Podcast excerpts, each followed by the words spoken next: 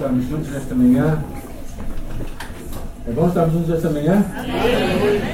Ok. Que bom que é.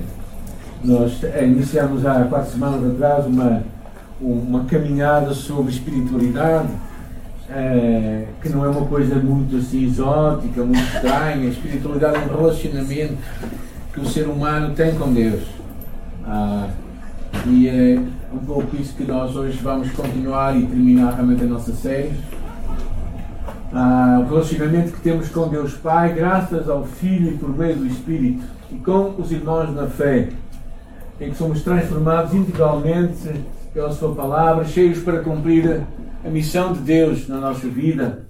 E a construção intencional desse relacionamento se dá através das disciplinas espirituais.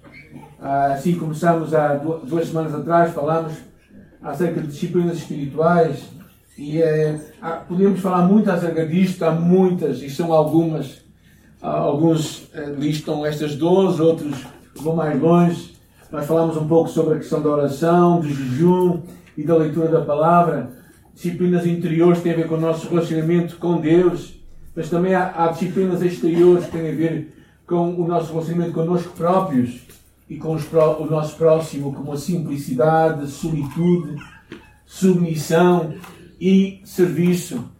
E também disciplinas associadas, tem a ver com o nosso relacionamento mais com Deus e, e que envolve o povo de Deus, como a confissão, adoração, orientação e celebração. Não vamos falar de tudo. Hoje, é, só falamos de três há, há, há umas semanas atrás. Hoje vamos falar de quatro disciplinas dessas que eu quis escolher, porque penso que são talvez as mais relevantes da minha vida pessoal também. Queríamos montar ali também outras coisas, como por exemplo o descanso, uma disciplina espiritual, particularmente um tempo retirado para realmente descansar.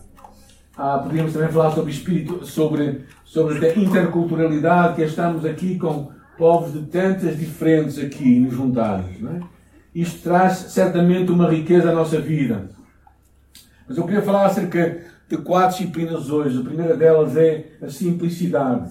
E diz ali, para aqueles que não conseguem ler, a real explicação para a complexidade da vida é interior. Não nos falta tempo, falta-nos amor. É... A questão da simplicidade é a capacidade de, de desejar uma só coisa um grande filósofo chamado Kierkegaard dizia: simplicidade é desejar uma coisa somente e ficar satisfeito com isso. Uh, e no, no, ambiente em que tu e eu vivemos hoje, parece que nós temos sempre o sentimento de falta. Não, não é o sentimento de satisfação, mas é o sentimento de falta. Falta-nos isto, falta-nos aquilo, falta-nos aquilo, e nunca ao contrário, tenho isto, tenho aquilo. Eu, eu esta semana recebi uma, um vídeo do, ele diz que é meu filho, mas ele deve ser mais velho que eu, lá em Moçambique.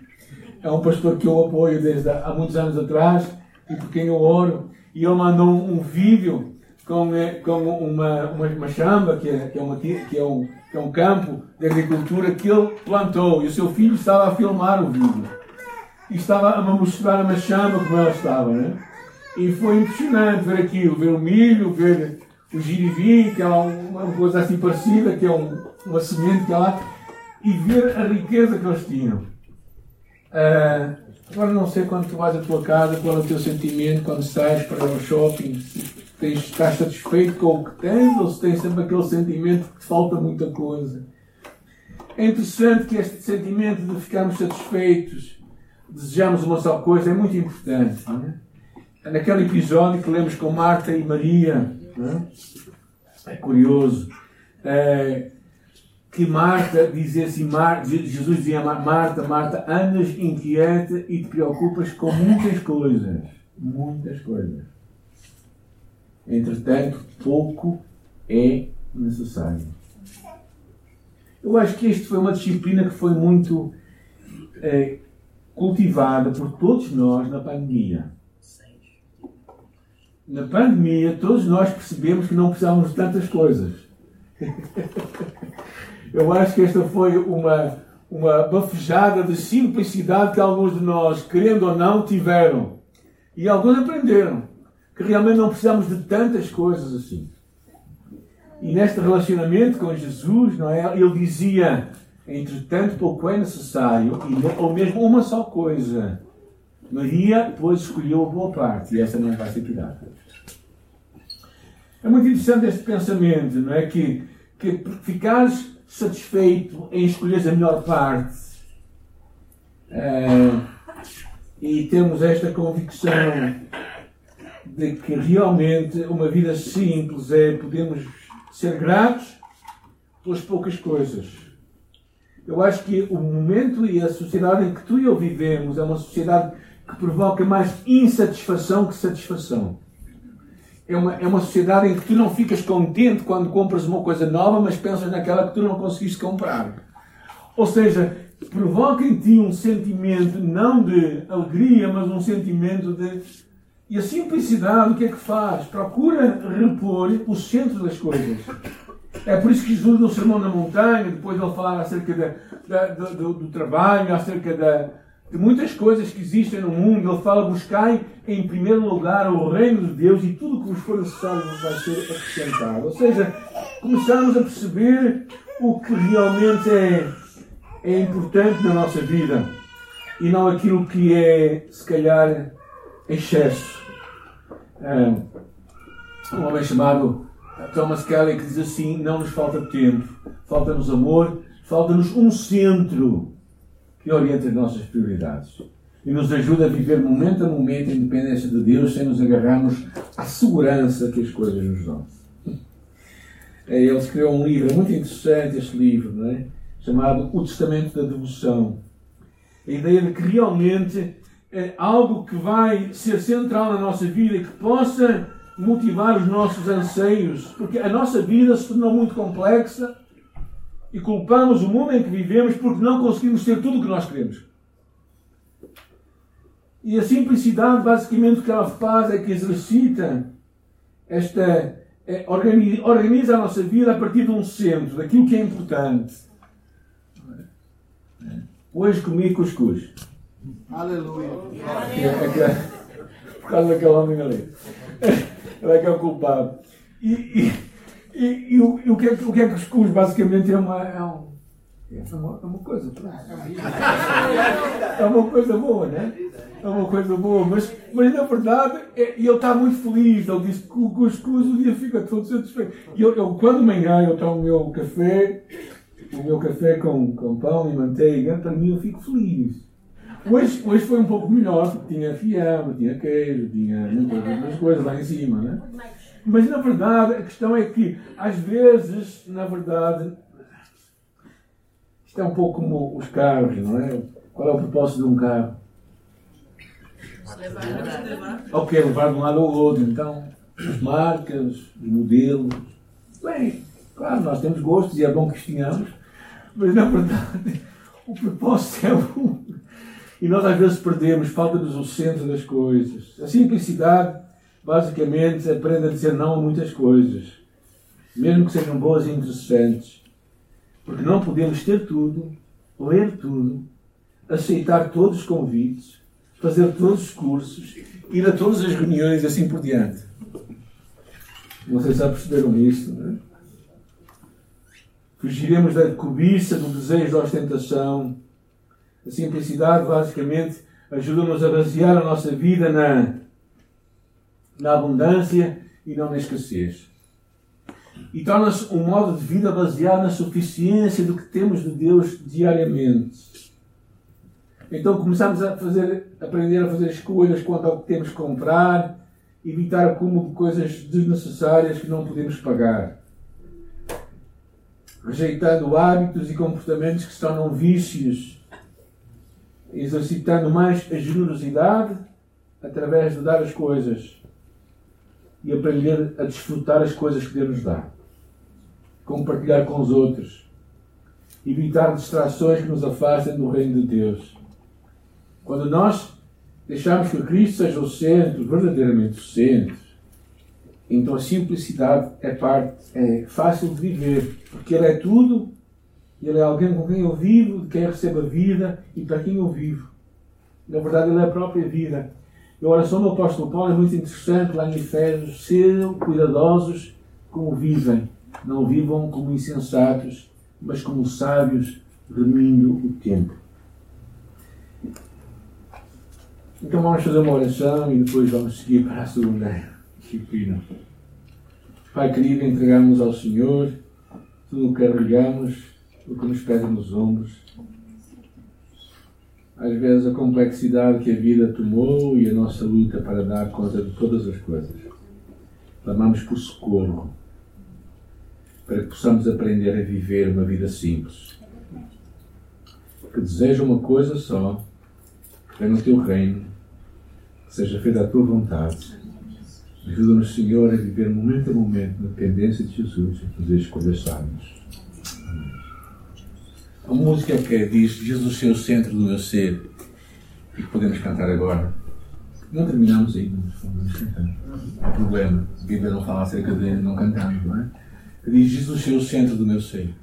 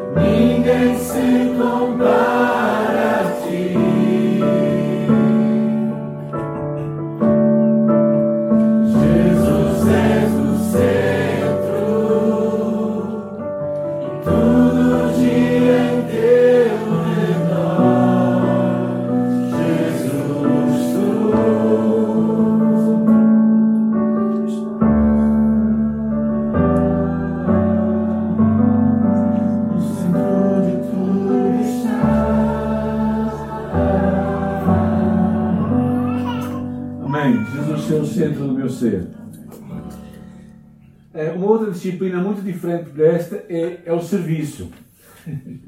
Estamos um bocado quase para o outro, não é? é? Parece que escolhi as coisas assim a mesma dedo, não é? E nada melhor que um par de taxas para expressar o serviço, não é? Aquele que, se, aquele que quer ser o maior, dizia Jesus, seja aquele que serve. Ah, é interessante é, uma listagem que eu apanhei numa igreja, igreja presbiteriana de Vila Viçosa, lá do Brasil. Ela fez uma listagem acerca da diferença entre o serviço farisaico e o serviço verdadeiro. Ah, o serviço farisaico usa o esforço humano. O serviço verdadeiro serve por, por direção divina e por relacionamentos. O serviço farisaico impressiona-se com a aparência ou seja, quer fazer coisas que sejam vistas. O serviço verdadeiro faz coisas grandes e pequenas. O serviço farisaico ah, precisa de saber que as pessoas vêm e que apreciam o esforço, busca o aplauso. O serviço verdadeiro descansa contente no anonimato. O serviço farisaico está muitíssimo preocupado com os resultados. O serviço verdadeiro está livre da necessidade de ver resultados, porque deixa com Deus serviço farisaico, escolhe minuciosamente a quem vai servir. Eu escolho quem vou servir. O serviço verdadeiro serve a tudo e a todos. O serviço farisaico é afetado por eh, ânimos e caprichos. Se eu tenho vontade, eu faço. O serviço verdadeiro é impulsionado por uma necessidade e por Deus que está em nós. O serviço farisaico é temporário e o serviço verdadeiro é um estilo de vida. Achei muito interessante esta listagem porque nos ajuda a perceber que, que servir não é para sermos vistos mas é verdadeiramente para um sinal de, um sinal de serviço a Deus. É como a toalha. A toalha é aquele símbolo de serviço. Na última ceia, Jesus, o Senhor e Mestre, lavou os pés a todos eles com uma bacia e uma toalha nas mãos. E nos deixou uma, uma lição tão profunda. E ele diz: Uma vez que eu sou Senhor e Mestre, e lavei os vossos pés, vocês devem lavar os pés uns aos outros. Eu vos dei um exemplo a ser seguido. Façam como eu vos fiz. É muito interessante porque no serviço tu e eu experimentamos pequenas mortes que ocorrem quando tu e eu vamos além de nós próprios. E é curioso que Jesus não ensinou que nós todos tínhamos que ter a mesma autoridade nos relacionamentos, à liderança e à submissão e à subordinação, mas quanto ao serviço todos somos iguais. uh, o serviço verdadeiro nasce num relacionamento por Deus, que não busca holofotes, não busca aplausos, não busca uma, uma resposta de troca. Isto é muito difícil, porque quando fazes algo, tu queres que a outra pessoa te faça algo. Mas o verdadeiro serviço não, não está à procura disso. Acima de tudo, nós vamos ter mais consciência de quem é Jesus. Teresa de Ávila, uma mulher de Deus, escreveu assim: Cristo não tem corpo agora além do seu sem mãos, sem pés na terra, a não ser os seus. Os seus olhos são os olhos através dos quais ele olha com compaixão. Seus são os pés com os quais ele caminha para fazer o bem. Suas são as mãos pelas quais ele abençoa todo o mundo. Suas são as mãos, seus são os pés, seus são os olhos. Você é o corpo dele. Cristo não tem corpo agora na terra, a não ser o seu. Esta mulher de Deus que nos deixou este testemunho de vida, que é uma chamada para nós percebermos que, que nós, uma verdade de Jesus, não é? na carta de Paulo aos Coríntios, nós somos o corpo de Cristo. Ó oh, gente, ponham isto na cabeça. Deixem que isto entre na vossa alma. Nós somos o corpo de Cristo. Quer dizer que Cristo não tem corpo a não ser o nosso. E por isso, quando nós percebemos isto, nós testemunhamos a sua existência até que Ele volte. Servimos com os nossos dons e talentos, servimos com o nosso tempo e com o nosso tesouro, descobrimos o propósito que Deus nos dá, que nos confia nesta vida e vivemos uma espiritualidade que afeta o dia a dia, no serviço ao nosso próximo. E compreendemos que a nossa chamada não é para sermos servidos, mas é para servir. E claro que Jesus, quando eu imagino aquele episódio de Cristo, lá na, naquele momento constrangedor, em que ninguém queria lavar os pés, e em que Jesus, tomando aquela toalha, lavou. Senhor, Jesus dá-nos uma consciência viva de que te seguimos e continuamos as tuas obras aqui neste mundo. Ajuda-nos a participar na tua obra da redenção pelo nosso serviço, a resgatar o mundo para ti. Livra-nos do orgulho, do medo. Ajuda-nos a sermos humildes, mais parecidos contigo. Amém. A outra disciplina que eu quis trazer para nós hoje de manhã é a adoração para aqueles que têm problemas de ler, eu vou ler com vocês. Adorar a Deus lembra-nos quem somos e quem Ele é. Adorar é uma coisa realmente incrível. Não é? O Salmo diz assim, o Salmo 95, Vindo, adoremos e prostremos, ajoelhemos diante do Senhor que nos criou. Ele é o nosso Deus e nós, povo do seu pasto. Na adoração nós nós vamos de encontro ao caráter de Deus, nós contemplamos, nós refletimos, nós procuramos a sua face, nós damos honra, nós criamos este desejo de Deus.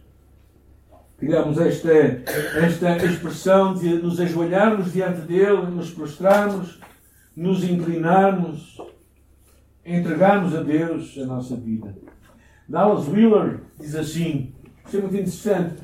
Adorar a Deus é reconhecer e expressar, por meio de pensamentos, palavras, músicas, rituais e símbolos, a grandeza, a bondade de Deus. Algumas igrejas uh, usam muito a liturgia, por exemplo, como uma forma de adoração. A igreja ortodoxa está repleta de imagens para mostrar a grandeza de Deus. Às vezes nós, evangélicos, queremos reduzir a adoração a músicas que cantamos. Mas há tanta forma de expressar a nossa reconhecimento de Deus. Há tanta forma de nós pararmos a vida e nos, nos ajustarmos a esta grandeza de Deus. Seja para a nossa oração, seja para um simples serviço, seja para um simples, para um simples reconhecer alguém, abraçar alguém.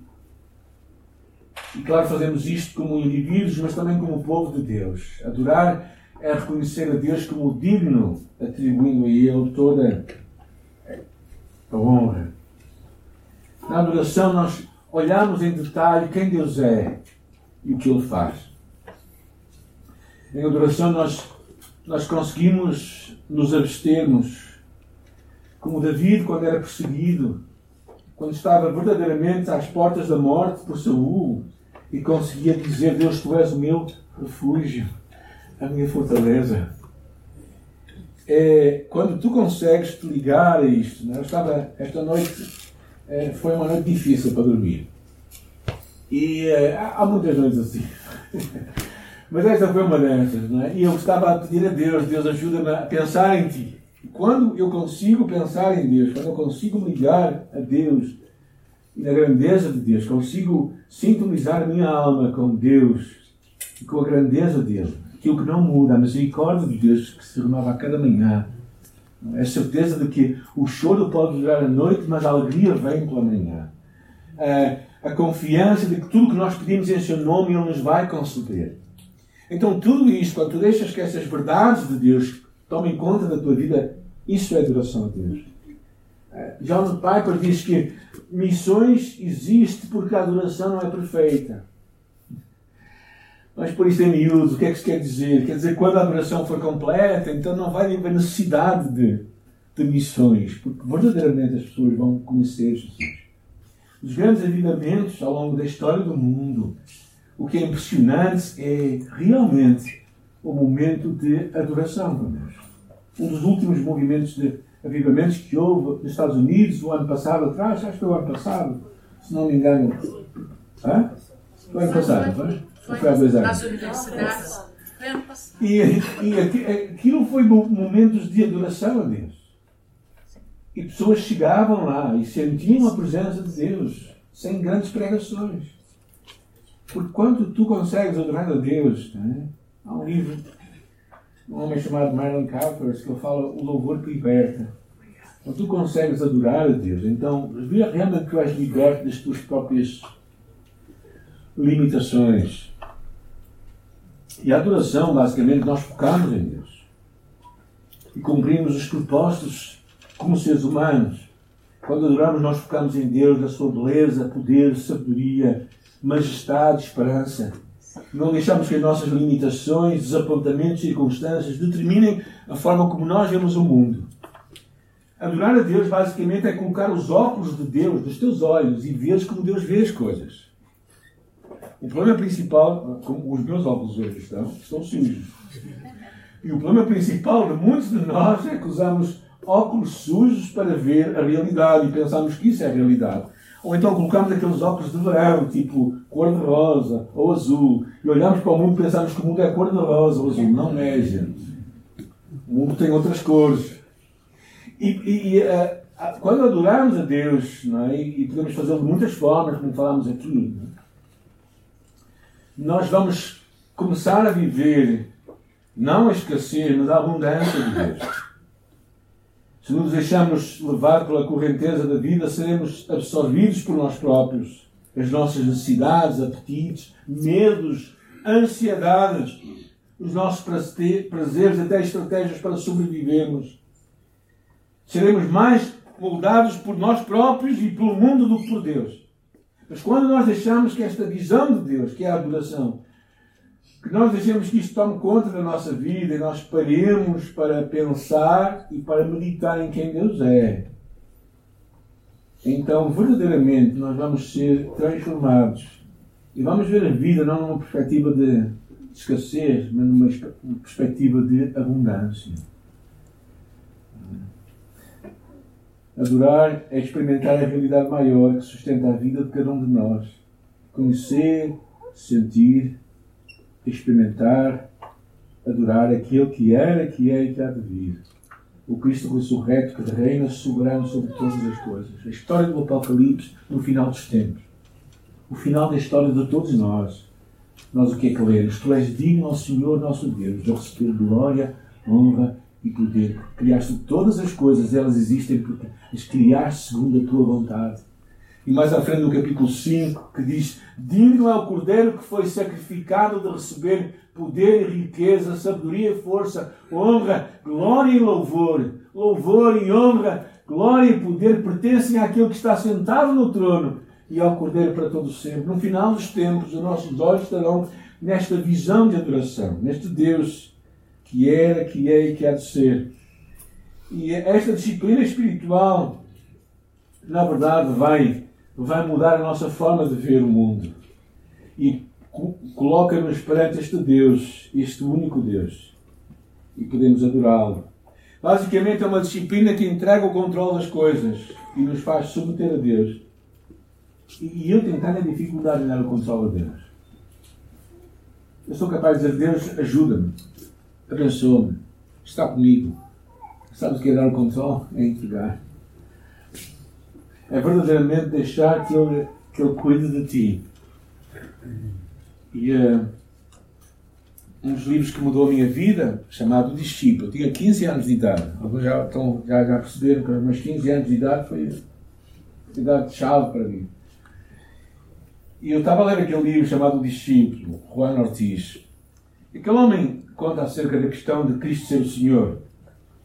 A palavra usada naquela altura é curios, que significava o Senhor não era Senhor fulano tal, não. Curios significava aquele que era o dono, a quem pertencia todas as coisas. Então, no Império Romano, na altura de Jesus, nunca os cristãos diziam Cristo é o Senhor. E por isso é que eles foram perseguidos e mortos. Porque os romanos diziam, não, Cristo não é o Senhor. César é o Senhor. E ele falava acerca do que é a importância de entregar tudo a Deus. E, e Deus foi-lhe pedindo uma série de coisas. E a última coisa que Deus lhe pediu era o carro que ele tinha. Ele disse: Juan, estás disposto a entrar no teu carro? Ele não vai ser mais o teu carro, vai ser. Vai, vai me pertencer a mim. E assim ele fez, naquele último ato de entrega de tudo, ele entregou a Deus. Não é que Deus precisa de carro, é? Mas, passado um tempo, o carro avariou. E ele disse: Deus, temos um problema, o nosso carro está variado. Porque quando entregas tudo a Deus, na verdade, as coisas deixam de ser teus, passam a ser nossos. E isto é, é difícil, gente. Deixar o controle, deixar o controle das coisas é muito difícil. Nós atrapalhamos muito Deus com a nossa teimosia, com o nosso pouco descanso, com a nossa pouca adoração. E é, precisamos de, de parar e deixar que as verdades de Deus entrem no nosso coração. Como é aquela música, o único que é digno, não é? E uh, quando cantamos esta música, se calhar se tu pensares mesmo nela, e eu, eu acredito que sempre pensas, mas hoje agora podes pensar um pouco mais. E uh, estamos a dizer uma coisa muito forte que é Deus é, é o único, único que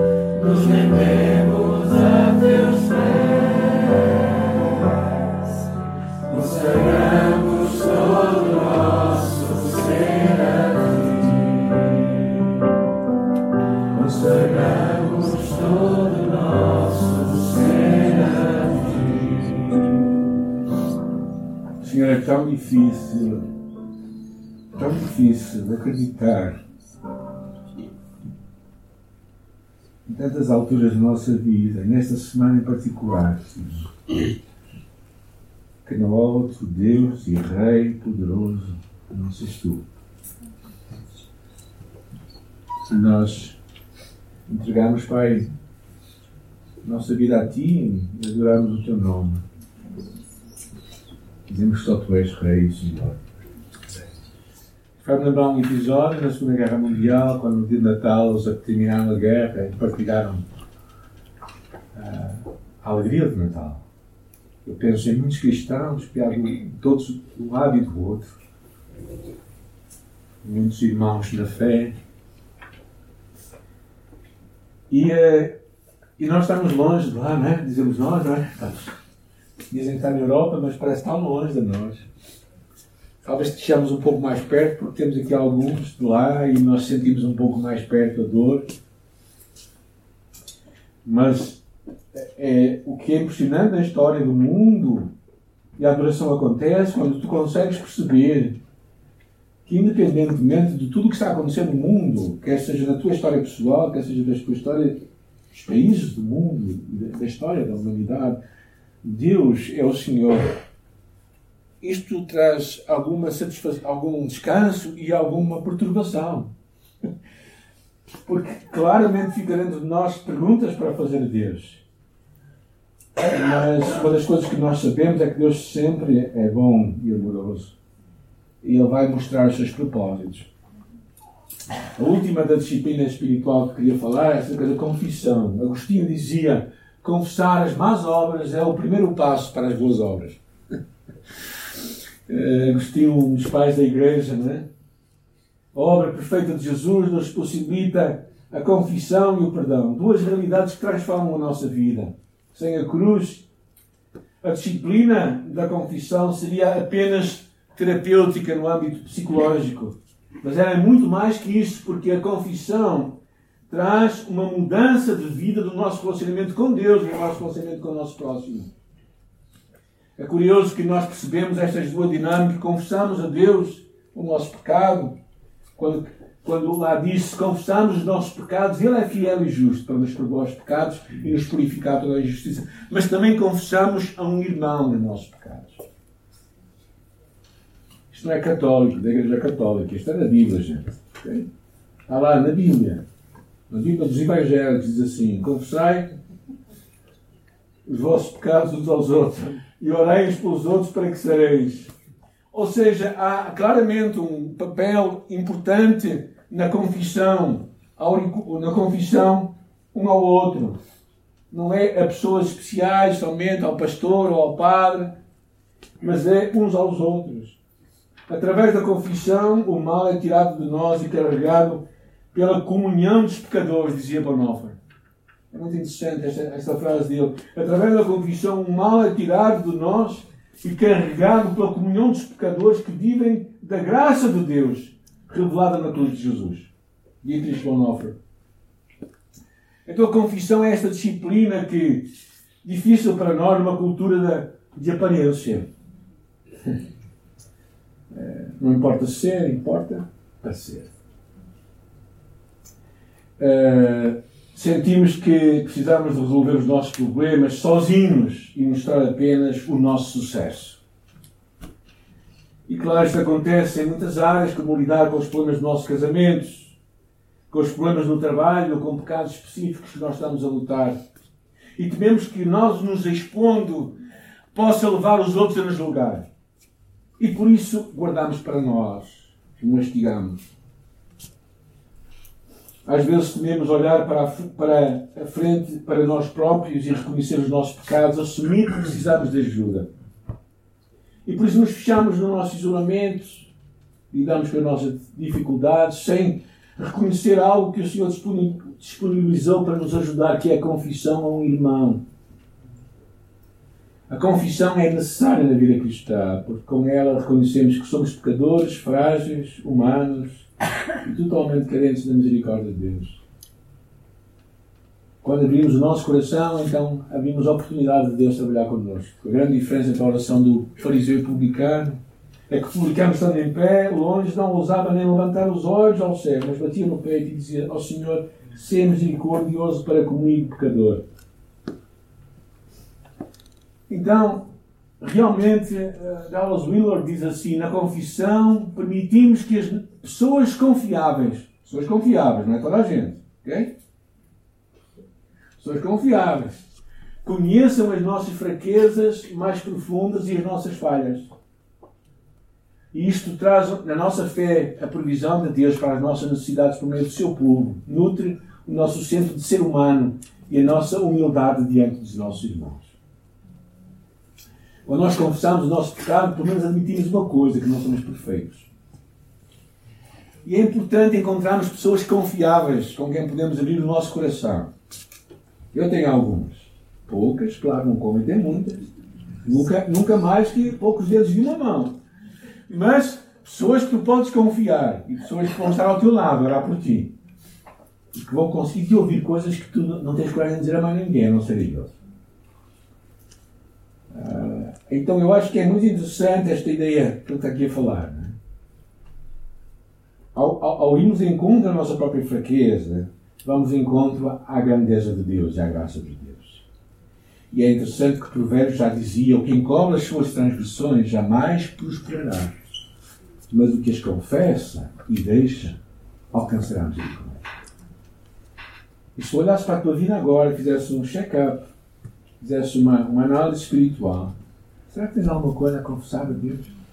Qual foi a última vez que tu realmente choraste a tua miséria? Qual foi a última vez que tu analisaste a tua vida e pensaste realmente eu preciso de mudar? Eu errei, estou mal. Enquanto estávamos aqui no culto, estava, estava a buscar de Deus que é o que Ele me queria ensinar hoje. E penso que Ele me falou uma coisa muito clara. E, e eu preciso de por isso em ordem na minha vida, no meu coração. A confissão, nós examinamos a nossa consciência, nós nos arrependemos e nós tomamos uma escolha de não voltar. Então, te quero uh, convidar a, a pensar na tua vida. Se calhar não, não tens que encontrar ninguém agora para falar com alguém, mas te encorajo a encontrar alguém na tua vida, algum irmão confiável, uma pessoa confiável, onde possas abrir o teu coração Encorajas-te de encontro à tua própria alma, seres honesto contigo próprio, analisares o teu coração e ver se há pecado em ti. O salmista dizia: Sona-me, ó Deus, e conhece o meu coração. Prova-me de todos os meus pensamentos e vê se há algum caminho mau e guia-me pelo caminho eterno. Senhor, nesta manhã, quero certamente que tu hoje possas fechar o teu. abrir o teu coração para Ele, neste momento.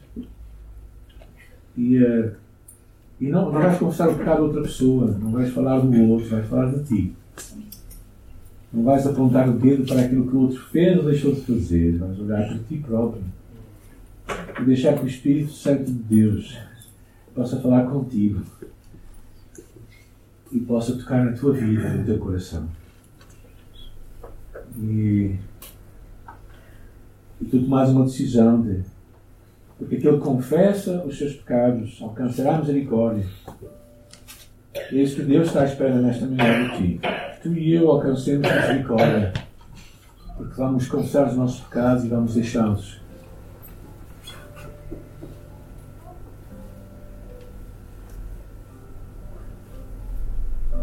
Se tens algo a dizer a Deus, queres dizer algo ao Senhor, mesmo no teu lugar, convido-te a ficar em pé. Orares para ti e para Deus. Quero te convidar a pôr de pé na presença de Deus, abrir o teu coração para Ele e dizer: Senhor, eu quero realmente abrir meu coração para Ti. Eu quero te convidar a me conheceres, convidar a sondar o meu coração. E se há algum caminho mau em mim, Senhor, ajuda-me a vê-lo, a confessá-lo, a largá-lo e a caminhar contigo. mesmo no teu lugar, te convido a ficar em pé, abrir o teu coração para Jesus e falares com Ele.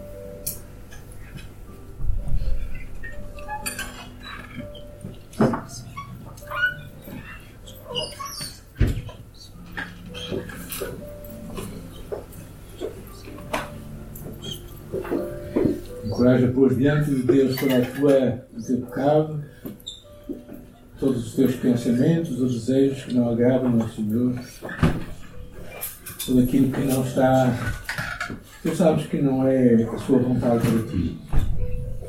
E eu te encorajo a deixar o controle nas mãos de Deus. Confiar no seu amor e misericórdia nesta manhã. E a te abandonar nas mãos do Pai a que deixares que Ele possa sondar o teu coração, limpar a tua vida. Deus todo misericordioso, nós confessamos, ficamos contra ti. Pensamentos, palavras e atos. Aquilo que fizemos, aquilo que nós não fizemos ainda. E que deveríamos ter feito. E, Senhor, nesta hora nós dizemos que te amamos com todo o nosso coração Estamos. Percebemos a pecaminosidade do nosso pecado e nos voltamos para Ti, Senhor. Deixamos a importância de ter razão e reconhecemos a importância de liberar o perdão. Por amor do Teu Filho, perdoa-nos, tem misericórdia de nós, que nós haja um deleite em fazer a tua vontade, em caminhar nos teus caminhos e em trazer glória para o teu nome, Senhor. E nós oramos por Jesus, nosso Salvador. E hoje pensamos nele. Pensamos na sua simplicidade, na forma como ele sabia que a vontade do Pai era o centro de todas as coisas, havia tempo para tudo, porque havia amor para todos. Nós te louvamos por ele ser este homem que exprimia esta vida simples e tão profunda ao mesmo tempo. Nós te louvamos por este homem que, que verdadeiramente também sabia servir o próximo, sabia colocar-se de joelhos e tomar a toalha, lavar os pés aos seus discípulos. Este homem de dores que, que era o Senhor dos céus e da terra e que decidiu viver entre nós caminhar a nossa dor, viver as nossas lutas e nos servir a nós para que nós pudéssemos conhecer a Deus. E nós te louvamos porque sempre, sempre os seus olhos estavam em Ti, no Deus eterno, no Pai, na eternidade. As palavras de Jesus sempre havia olhar para cima, buscar a direção do Pai. E também nós te louvamos porque na sua limitação, e não porque ele tivesse, realmente ele não tinha pecado para confessar. Mas tantas vezes ele tinha dores para partilhar. E ele partilhou as suas dores com os seus discípulos. Os convidou, e orar comigo. E por isso, Senhor, nesta manhã nós, nós olhamos para Ele, para Jesus, nosso Salvador, Senhor e Mestre, e uh, oramos que a tua vida em nós Senhor, possa crescer e possa realmente se aprofundar. Que nós sejamos mais como Jesus, Senhor, nestes dias. Que vivamos como Ele quer que nós vivamos, de uma forma intencional. Tem pessoas que vivem vidas simples, focadas, pessoas que sabem que é servir o seu próximo pessoas que sabem também adorar em todo momento e em particular nas horas difíceis, colocar os nossos olhos em Ti. E também, Senhor, sempre sabemos ir de encontro às nossas próprias limitações e pecados e reconhecê-los e estar diante de Ti nesta manhã, estamos diante de Ti, Senhor. Nós te louvamos por Jesus, nosso Salvador, nosso irmão, nosso homem de Deus. Amém.